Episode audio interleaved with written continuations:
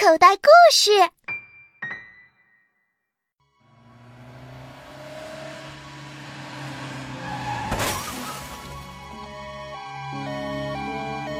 一场车祸引出一张藏宝图。啊，藏宝图，宝藏在深海吗？万鹏，你爸爸偷了两本很珍贵的创刊号，求求你们不要报警，不要抓我爸爸。我们是朋友，我没有朋友。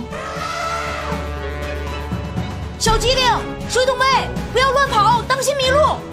快看，我发现了一个不明动物，这里有好多红色螃蟹。流沙，沙尘暴来了，快躲起来，快！啊，快来救我！藏宝图是我的，交出来！不好，水桶妹被绑架了，我害怕，我想回家。儿童冒险故事剧《少年冒险王之追寻民国创刊号》，根据彭旭洛同名故事《追寻民国创刊号》改编。主播：陈辉，导演：在群，文学改编：长鼻子小象。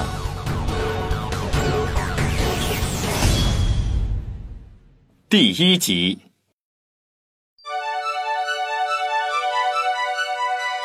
水桶妹最近迷上了在网上灌水，每天连自己吃了什么、长胖了几斤都发到网上。看着自己的文字被挂在网络上，水桶妹有一种小小的成就感。如果是有人评论跟帖的话，她更是乐得手舞足蹈，觉得自己成了时刻被人关注的明星，那种感觉很美好。吃过晚饭。水桶妹照例一抹嘴，离弦之箭般的从椅子上弹起来。哼，我赶紧去网上看看，我昨天那篇帖子有多少跟帖和评论。哦耶！水桶妹握紧拳头，做了一个加油的姿势，就像头小野猪似的冲回自己的房间了。香蕉熊慢条斯理的放下碗筷。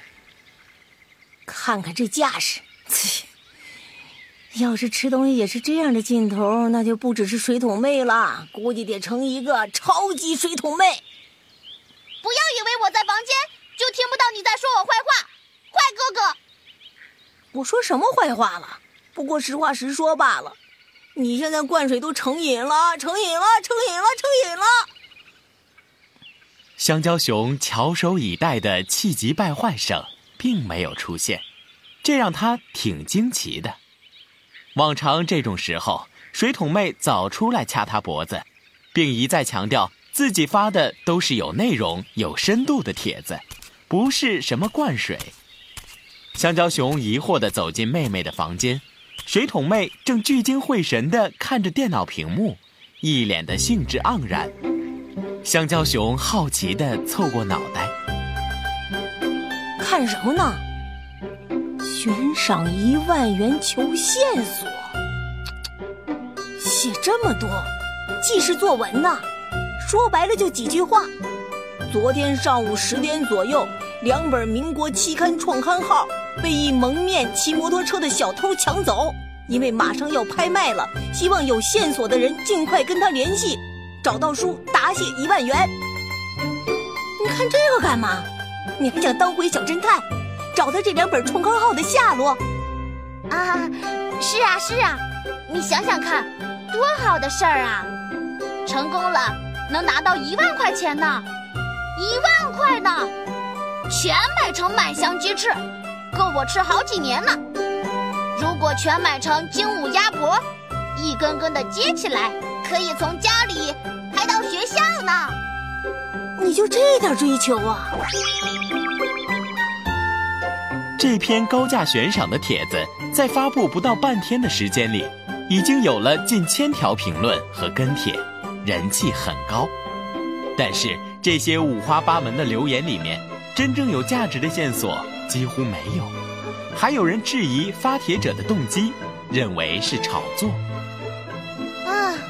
在网上漫天撒网的方法。似乎不奏效啊。那当然，线索少，时间又急。现在每天那么多人丢东西，很少听说找回来的。况且又是杂志，神探福尔摩斯、名侦探柯南只是文学作品里的人物。尽管真相只有一个，但世界上好多悬案没有找到对应的真相，而是一直悬着。大概只有福尔摩斯在世，才能帮林默先生找回创刊号。嗯，福尔摩斯是没有，不过，不过什么？我们身边不是有个小诸葛亮吗？你是说聪明无？水桶妹点点头，复制了悬赏帖子的网址，发给了 QQ 好友中的聪明无。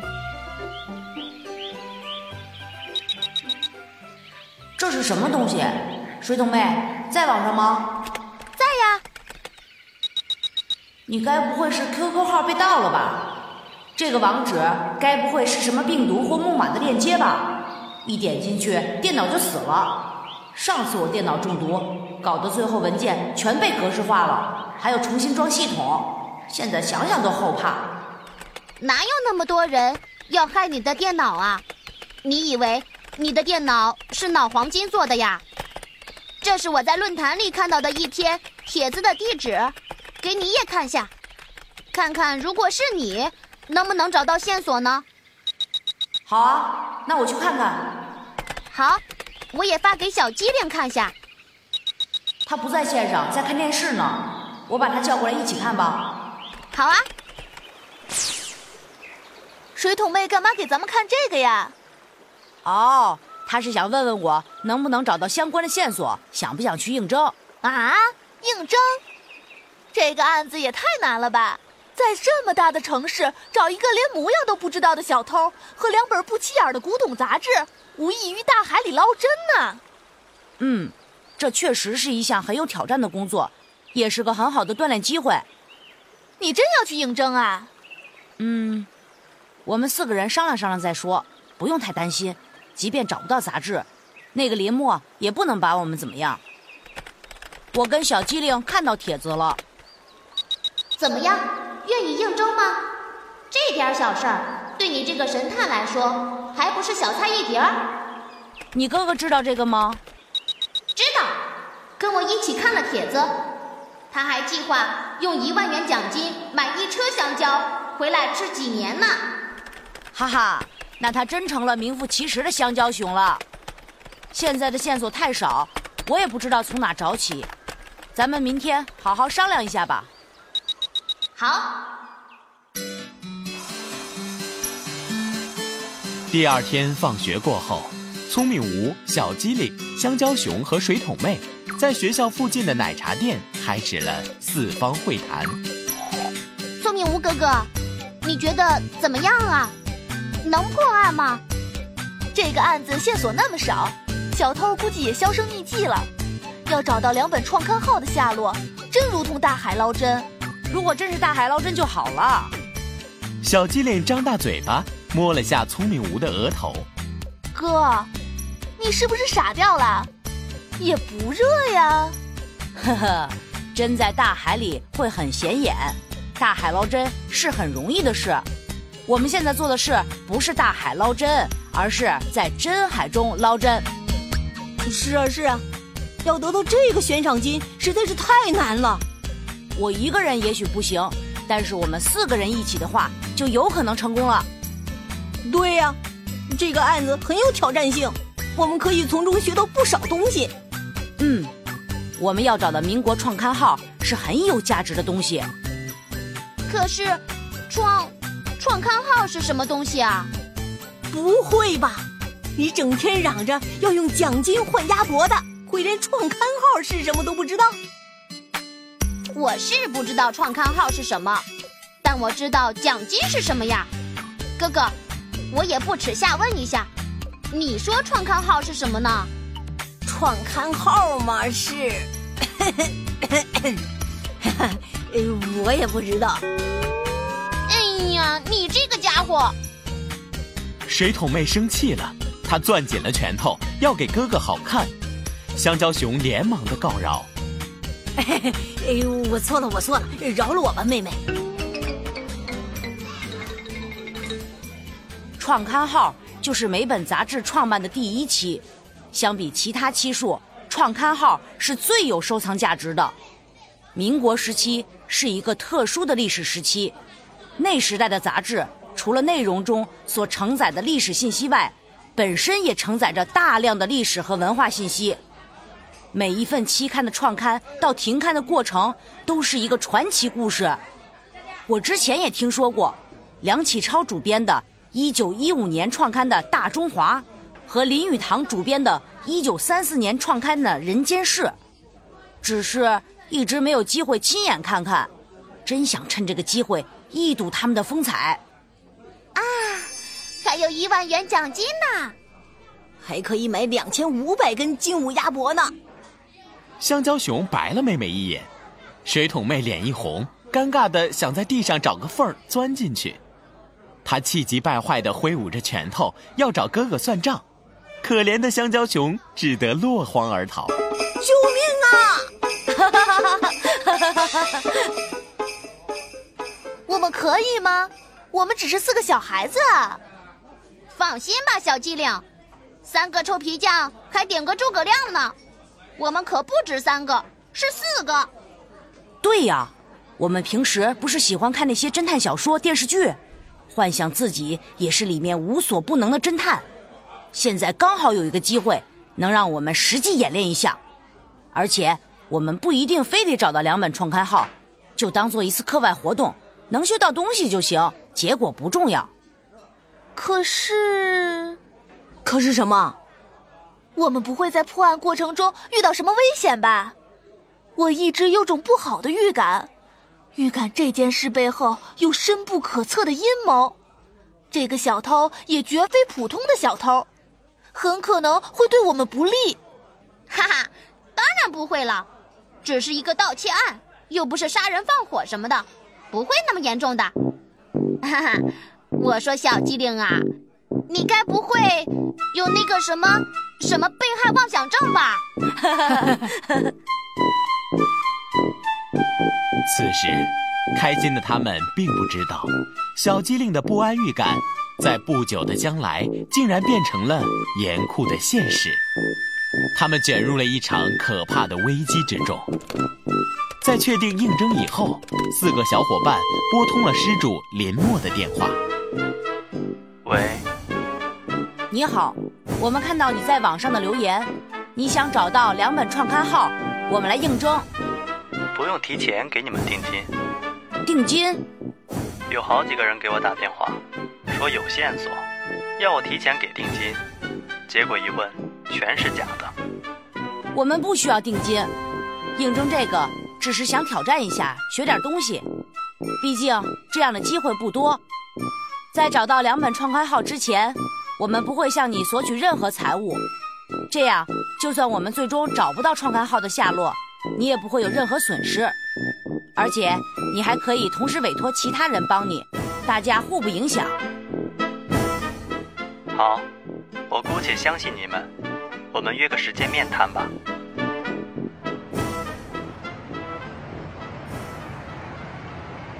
施主林默一直不明白的是。昨天在电话上应征的那些人，为什么要把见面地点选在麦当劳，而不是咖啡厅、水吧等一些更适合交谈的地方？当他进了麦当劳，看到四个手持红色波斯菊的人时，他总算明白了：红色波斯菊是大家约定的见面凭证，而这些应征的人居然是四个半大的小孩儿。此刻。这帮小孩儿正围在桌边，大快朵颐的吃着快餐。小孩儿林默无力的坐在椅子上，无奈的抚了一下自己的额头。这几天他一直走霉运，先是珍藏的创刊号被人偷了，接着在网上发帖后又被人接连骗钱。尽管他没有上当，钱财没有损失，但是心里却如同吃了苍蝇般难受。没想到这一次又受到了小孩子们的愚弄，他懊恼地把波斯菊悄悄地藏在了身后，本想训斥这四个小孩一番，但是觉得这样更丢脸，干脆一走了之算了。林默的举动引起了聪明吴的注意，他敏锐地感觉到来人正是前来接头的林默。你好，林叔叔，我们是昨天应征的人，我先自我介绍一下，我叫聪明吴。林默听得出来，这个孩子就是昨天在电话里说话很有条理、很老成的那个人，就是他的话让自己最终同意跟大家见面。商讨有关寻找创刊号的事情，林默做梦都没有想到，这个给人感觉很成熟的人，居然是个十来岁的孩子。这一刻，他不想离开了，倒想看看这几个孩子的神通。林默并没有因为他们是小孩而少了礼数，还是友好的伸出手跟聪明无握手。你好，我是林默。水桶妹咽下最后一口炸鸡块。扭了扭略显粗胖的腰，我是水桶妹，你看下我的体型，就知道我为什么叫这个名字了。林默笑了出来，两天以来一直压抑紧绷的神经，终于第一次松懈下来。小孩子就是小孩子。我是水桶妹的哥哥，叫香蕉熊。还有我，还有我，我是聪明吴的妹妹，我叫小机灵。看着这帮孩子如此天真烂漫的举动，林默在心里断定应征只是这帮孩子的恶作剧。不过这样一闹，心情反而好了不少。好了，小朋友们，我现在认识你们了。什么小朋友？我们已经长大了。好好，你们长大了。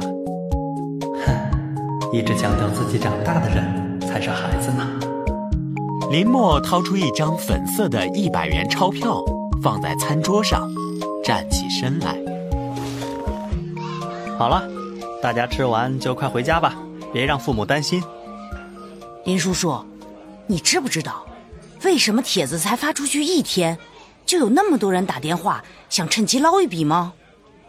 聪明吴的声音很有磁性，加上说话声音慢，显得比较老成，所以昨天在电话里。林默并没有听出他的真实年纪，这不是很正常吗？社会上本来就有这样一些人。不是，是你自己的错。什么？我的错？呵呵，这就怪了。我丢了东西，在网上发布悬赏的帖子，有些人趁机浑水摸鱼，想骗钱，这怎么是我的错了？林默重新坐了下来。其他的三个小伙伴都一副成竹于胸的样子看着聪明吴，看来他们对聪明吴相当有自信。对，就是你的错。第一，你在悬赏帖里暴露了太多关于盗窃案的具体信息细节，这就好像是一个人捡到一个装有很多钱的钱包，他想寻找失主，于是贴出了寻找失主的告示。要追查小偷和两本创刊号的下落的话，不透露盗窃案的具体细节怎么行？本来这个告示应该写：本人于昨天捡到钱包一个，内有大量现金，请失主尽快来认领，联系电话是什么什么的。可是，在实际操作的时候，告示却写成了：本人于昨天上午十点，在本市市中心。人民公园喷泉旁边捡到一个黑色钱包，内有现金一万八千六百元，请失主前来认领。联系电话是。小朋友，你现在收听的内容来自口袋故事 App。想要听更多好玩的故事，快叫爸爸妈妈去应用商店下载吧，里面有十万多个好故事呢。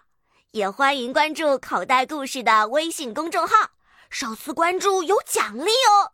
记住，搜索“口袋故事”就可以找到我们啦。